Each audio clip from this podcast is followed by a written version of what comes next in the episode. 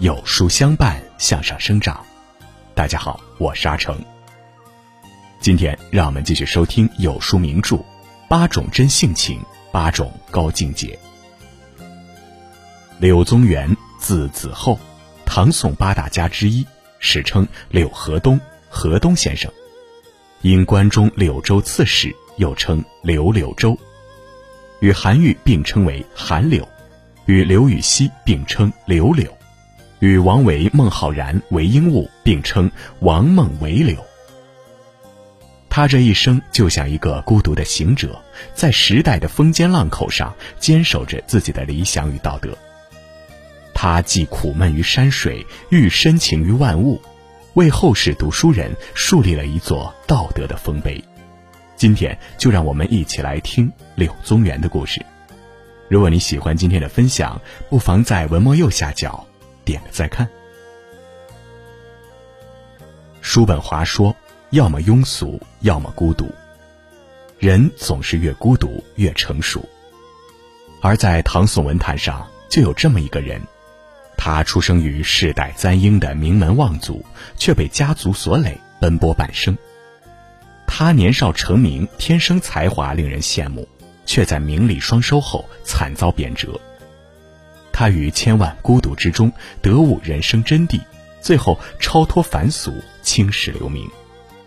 他就是唐宋八大家之一的柳宗元。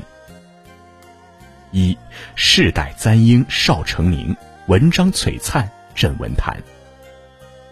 公元七七三年，住在长安西郊的柳镇，终于迎来了他的第一个孩子。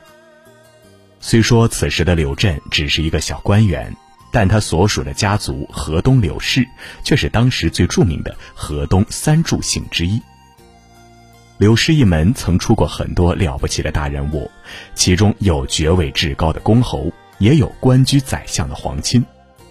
虽然后来因为改朝换代，柳氏一族的辉煌受到了很大的削减，但柳氏毕竟是拥有几百年历史底蕴的大家族，因此即使柳镇的官职不高，可他依旧娶到了范阳卢氏女为妻。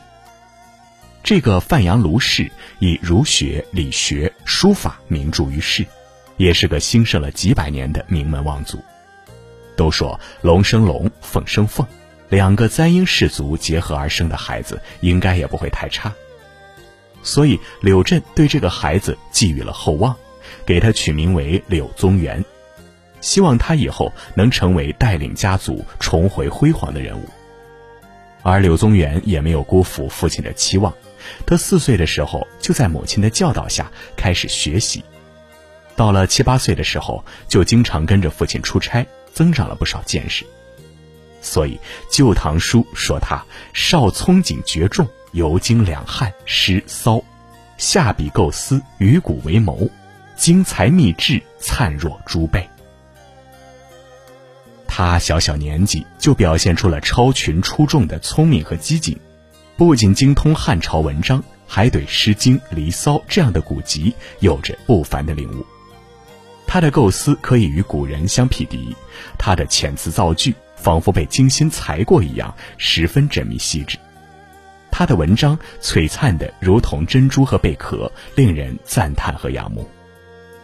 甚至在公元七八五年的时候，一个崔姓高官还曾委托他写了一篇文章。用来庆贺大将军李怀光造反被镇压，而这篇文章写的实在太精妙了，柳宗元因此一炮而红，震惊了当时的文坛众人。二，仕途顺利不青云，人生赢家不负名。但是面对突然的爆红，柳宗元并没有骄傲自满，因为他知道大唐从来不缺天赋异禀的神童。如果不用勤奋的学习去巩固天赋，那他的天赋终有一天也会消失殆尽。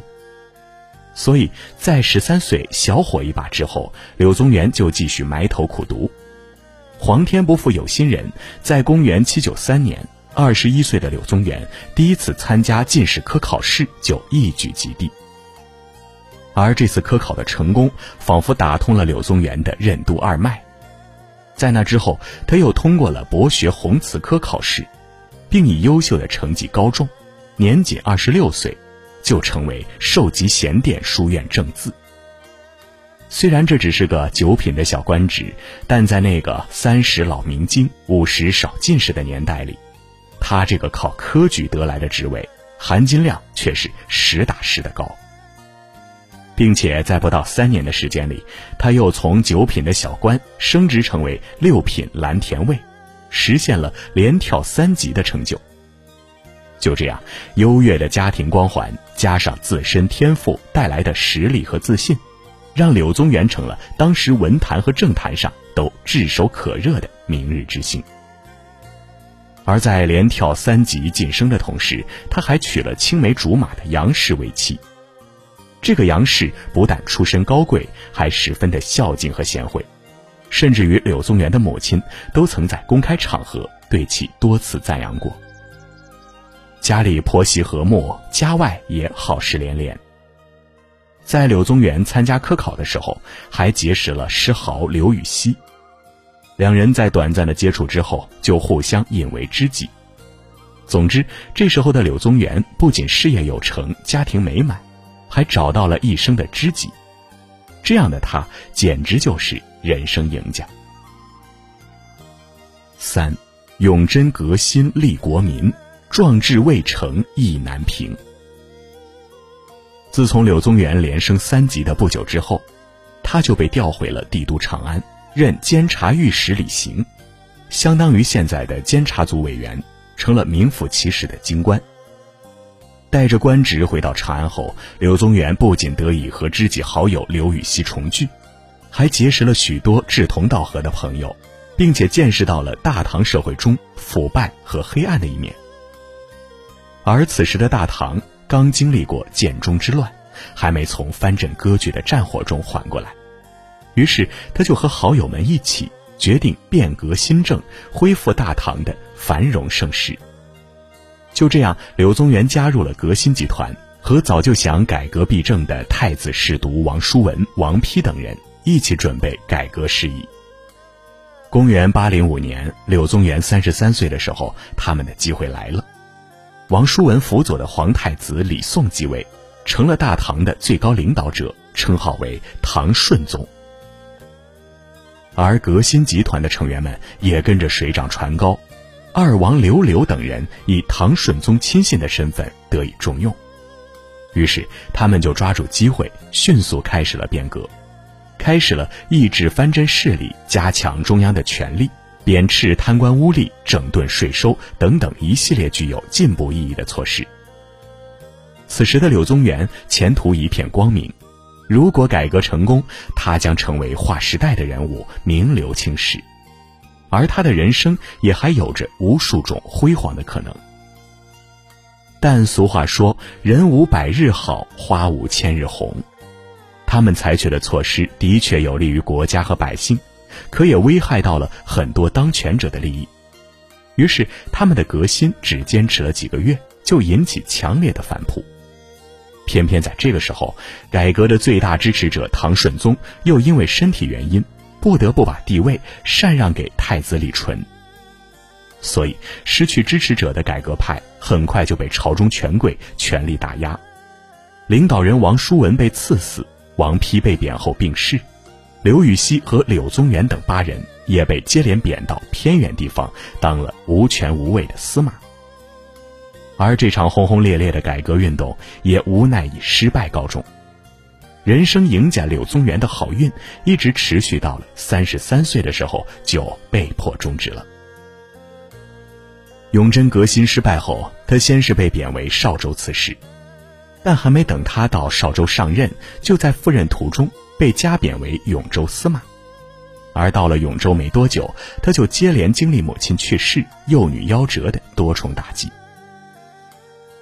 四，繁华落尽绝庸俗，洗尽铅华享孤独。有人说，三十三岁是柳宗元的人生分水岭，在三十三岁之前，他春风得意，家庭美满，仕途顺畅，知己在旁。而三十三岁后，他革新失败，被贬谪永州，母亲去世，幼女夭折。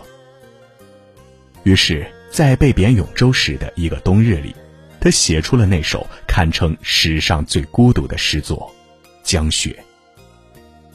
千山鸟飞绝，万径人踪灭，孤舟蓑笠翁，独钓寒江雪。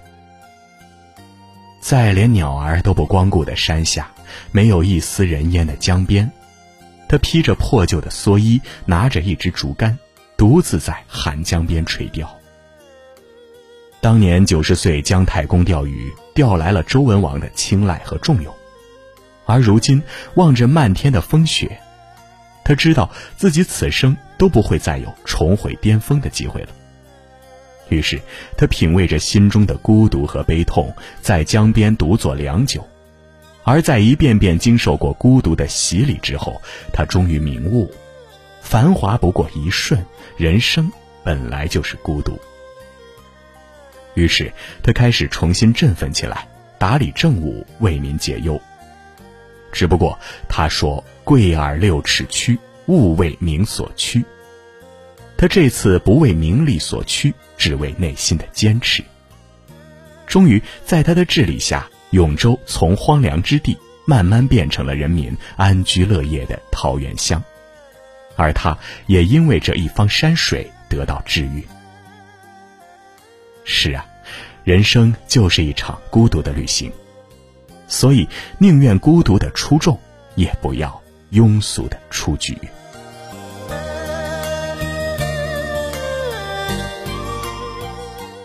好了，今天的分享就是这样了。如果您喜欢的话，不妨在文末右下角点个再看。八种真性情，八种高境界，唐宋八大家背后的那些事儿正在连载中。明天我们要讲的是欧阳修的故事。想知道更多精彩历史故事，每天记得准时来收听。听完的朋友不要忘了点击文末四大名著专辑图片，或者进入有书公众号，输入关键词“名著”或者“四大名著”，即可获取往期所有文章链接。在这个碎片化的时代，你有多久没读完一本书了？长按识别文末二维码，免费领取五十二本共读好书，每天有主播读给你听哦。我是阿成，我在山东烟台向你问好。